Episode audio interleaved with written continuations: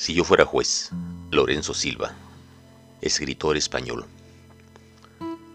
La desgana con que Samuel había estado mirando la tele desde que se sentara frente a ella con la bandeja de la cena, se trocó en vivo interés cuando la locutora pasó a dar cuenta de aquella noticia.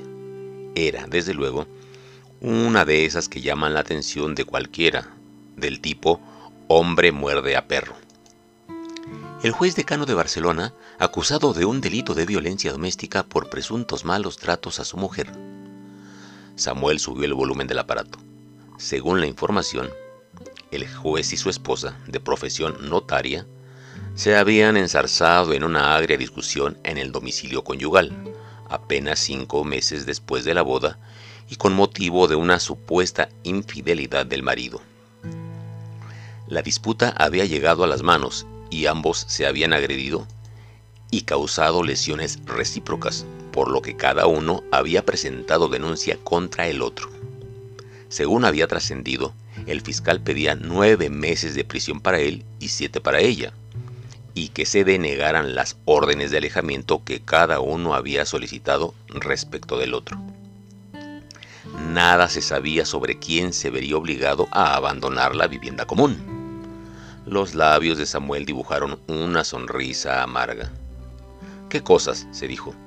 Su señoría y la señora notaria enfrentándose a los mismos problemas que tienen los pobres mortales. En ese momento, en el televisor aparecieron las imágenes del juez acudiendo a los juzgados para prestar declaración venía con quien debía de ser su abogado, un comprensible gesto de pocos amigos y menos ganas de ser captado por las cámaras.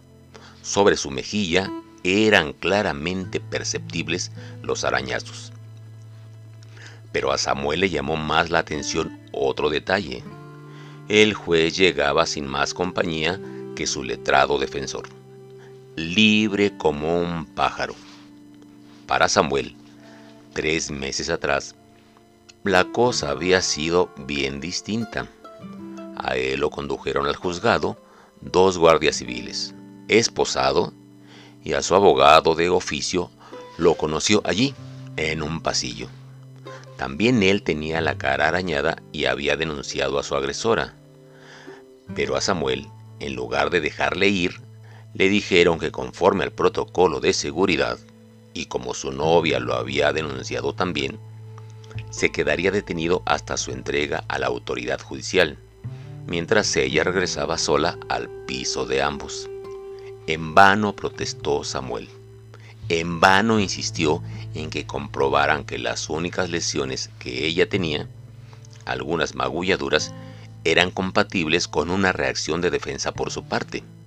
En vano, en fin, se había contenido durante la bronca mientras ella le gritaba, arañaba y golpeaba con todo lo que pudo encontrar.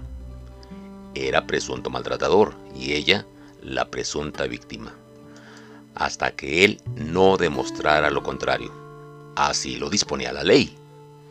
Esa noche, en el calabozo, Samuel pensó que en España la única manera de no acabar detenido si a tu novia le daba un ataque de ira era dejarse sacar los ojos. Pero había otra, ser juez.